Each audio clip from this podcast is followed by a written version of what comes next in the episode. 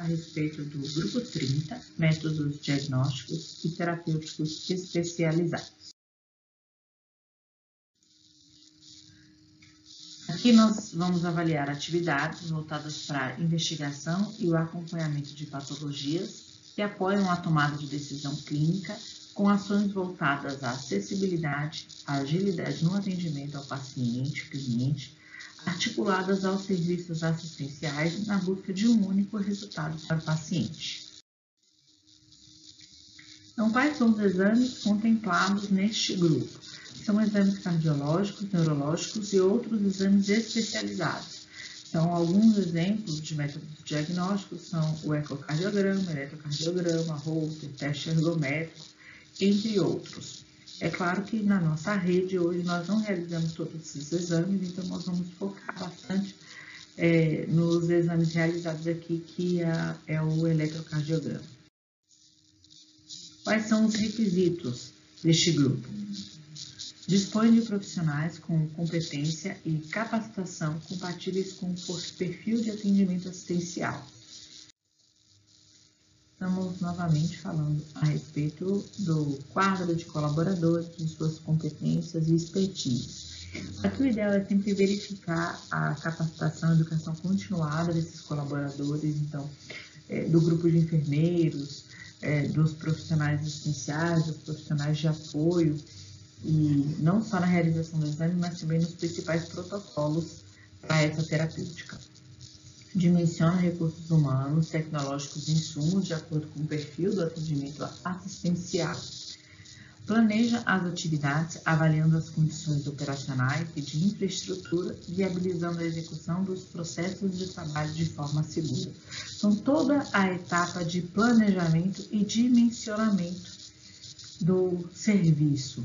Então, verificar se as escalas estão disponíveis, se há cobertura total de colaboradores durante o período de funcionamento da unidade, se os exames estão disponíveis na totalidade da carga horária de funcionamento, então estão disponíveis 24 horas é, para a realização dos exames, se existe sistemática para atendimento disso, se existe é, equipamento disponível para a realização desses exames. Então, é uma unidade que tem perfil para atendimento desses pacientes emergenciais, por exemplo, num protocolo de doutorática.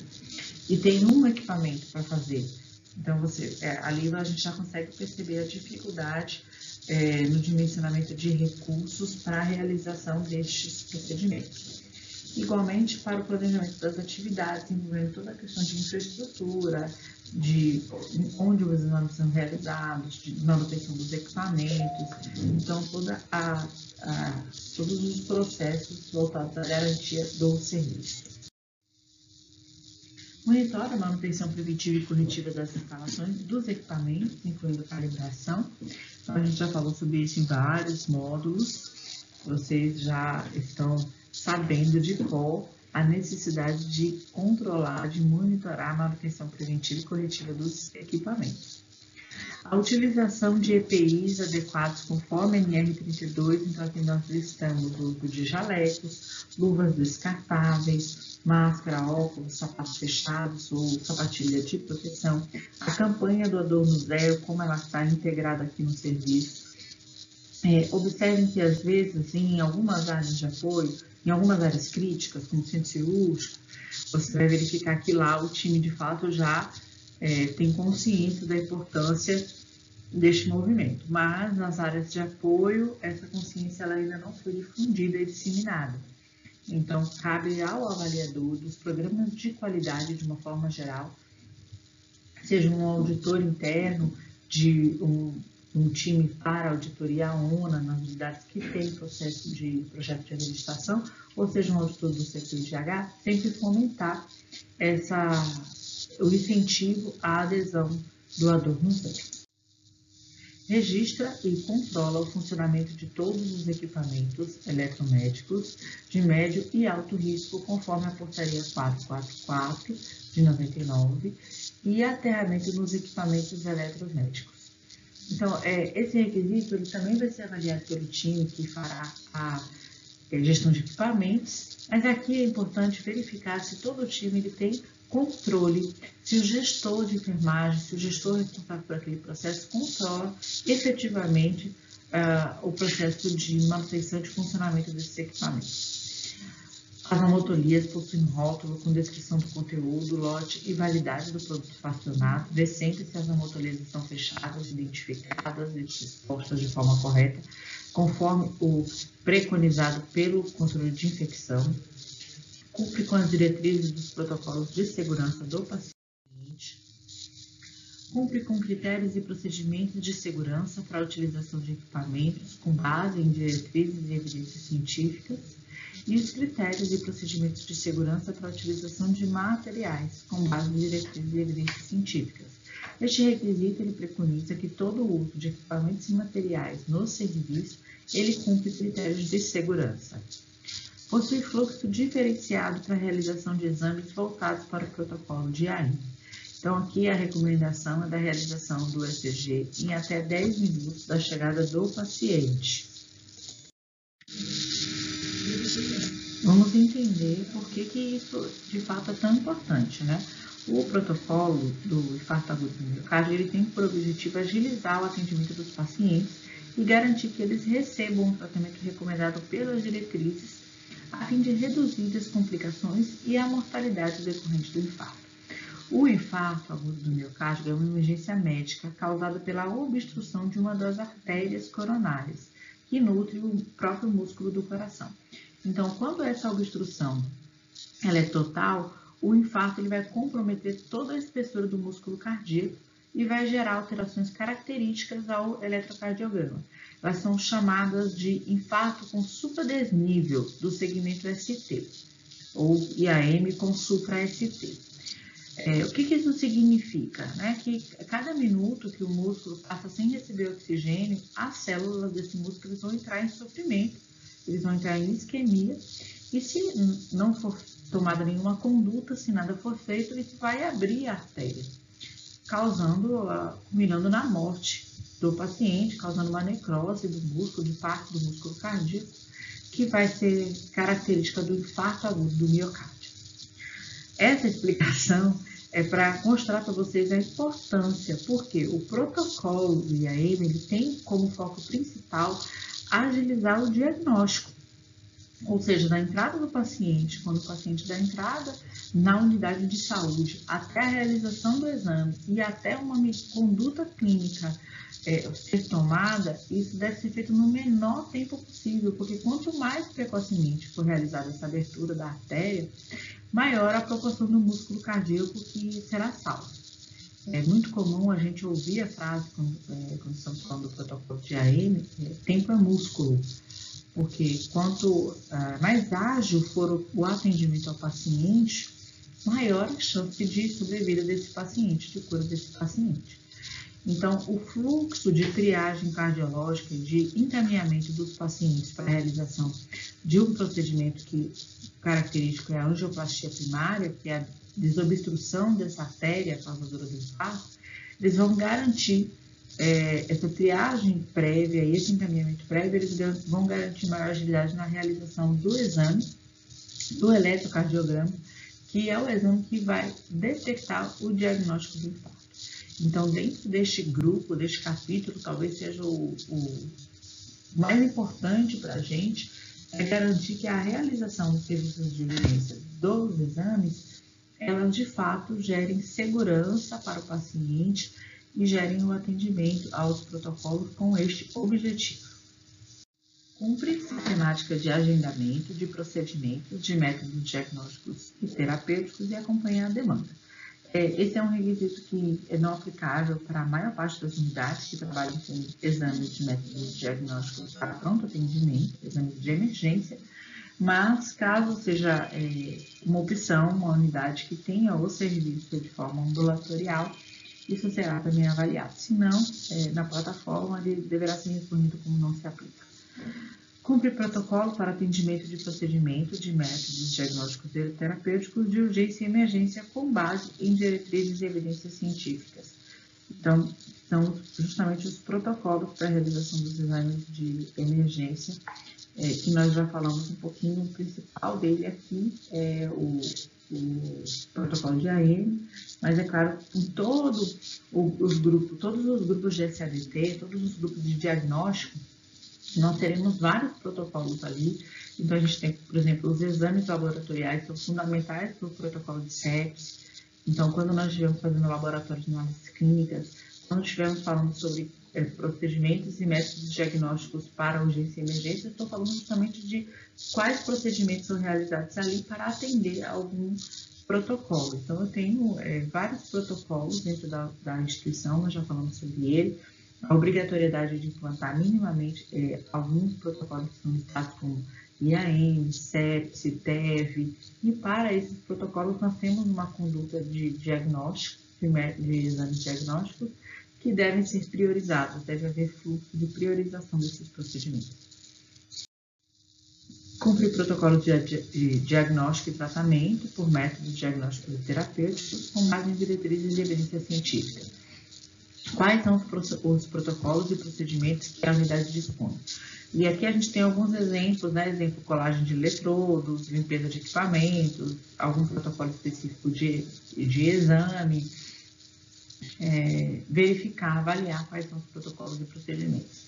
A gente quer reforçar a importância dos protocolos e procedimentos em toda a cadeia de atendimento assistencial. Os protocolos eles vão determinar a conduta de forma uniforme, focando justamente na segurança do paciente, uma maior eficiência e eficácia do processo, né? Estabelece protocolo de segurança para administração de anestésicos com base em diretrizes e evidências científicas. Cumpre o protocolo multidisciplinar para a segurança da cadeia medicamentosa. Então, é, qual é o protocolo? Ao longo de toda a avaliação de qualidade, nós devemos verificar como é a conduta de tratamento com ah, medicamentos dentro da área, com a cadeia medicamentosa de uma forma geral dispõe de prontuário com registros multidisciplinares atualizados sobre a evolução do paciente que promova a continuidade da assistência.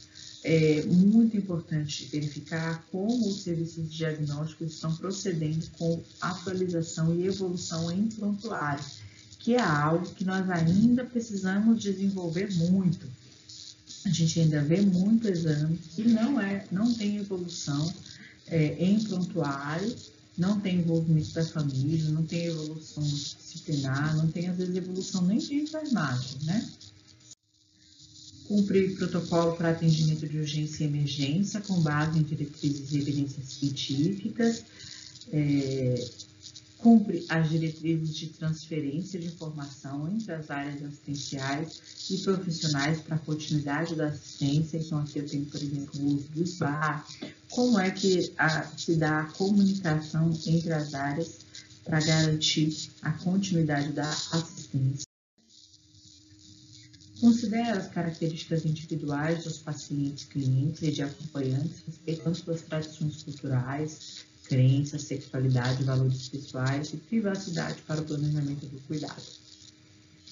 Registra e compartilha com pacientes, clientes ou acompanhantes as decisões relacionadas aos procedimentos de métodos diagnósticos e terapêuticos.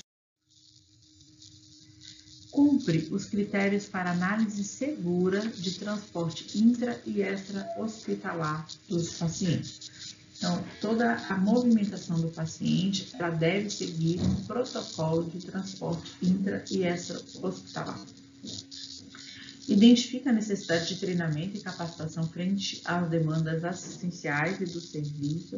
Então, verificar quando foi a, o último treinamento tomado pelo time, se o time de fato toma treinamentos ligados às boas práticas de métodos diagnósticos e se essa capacitação é continuada e gera, de fato, é, existem evidências de que aquilo gerou melhoria ao processo.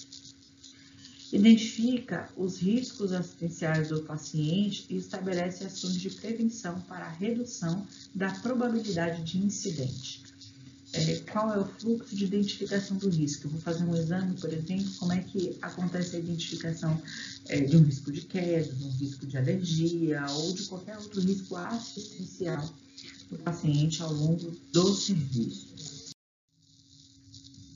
Identifica sinais de deterioração clínica e cumpre com o protocolo de atendimento desses pacientes clientes.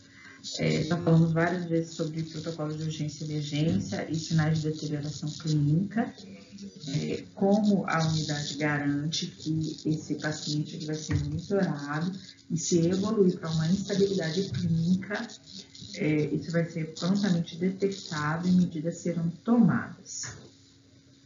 Aplica termo de consentimento para procedimentos invasivos e anestesia então, para o caso de realização de procedimentos invasivos e anestesia, sempre é requerido a aplicação de termos de consentimento.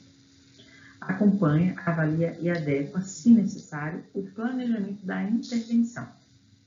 Então, todos os exames eh, de métodos diagnósticos precisam, precisa existir um protocolo, um procedimento que informe, que padronize qual ser, como será, como acontecerá a intervenção ou a suspensão do exame. Então, seja uma suspensão, o exame não vai ser realizado porque o paciente não está no preparo adequado, ou porque tem alguma restrição, ou até a intervenção, no caso do exame estar sendo realizado e precisar ser interrompido. Isso precisa estar definido e formalizado, sistemática e estabelecida. Precisa acontecer para que isso de fato seja é, efetivo do serviço. Dispõe de sistemática voltada para a concordância de interpretação de exames, quando aplicável, dispõe de critérios e procedimentos para análise, transcrição, retificação, liberação e comunicação de resultados, como acontece é, a comunicação de resultados, seja é, dentro da unidade, com os, os times envolvidos, os times assistenciais, médicos e enfermeiros, seja com o próprio paciente. Dispõe de mecanismos de controle para entrega de resultados ao paciente ou seu representante autorizado.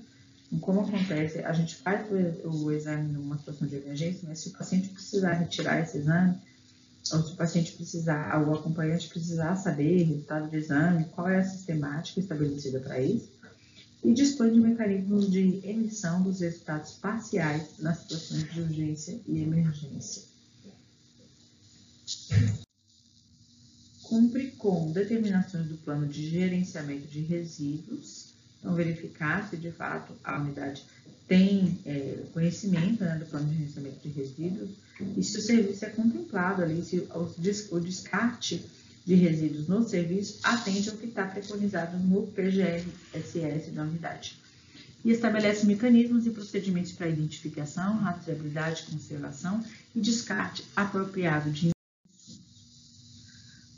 é, para concluir, nós vamos avaliar a, a, qualificação e avaliação de desempenho dos fornecedores críticos, alinhados à política institucional, e as diretrizes no serviço para notificação de incidentes e eventos adversos. É, a maior parte dos requisitos que vocês viram aí são requisitos que já foram repetidos em outros capítulos, porque são requisitos que devem ser é, avaliados de fato de forma transversal em todos os serviços da unidade de saúde, porque não adianta é, haver uma ilha de excelência, um setor que já evoluiu bastante na questão da segurança do paciente e nos modelos de gestão, e outro que não evoluiu é, no mesmo ritmo. Então, se você tiver alguma dúvida ou comentário, não deixe de compartilhar conosco e até a nossa próxima aula.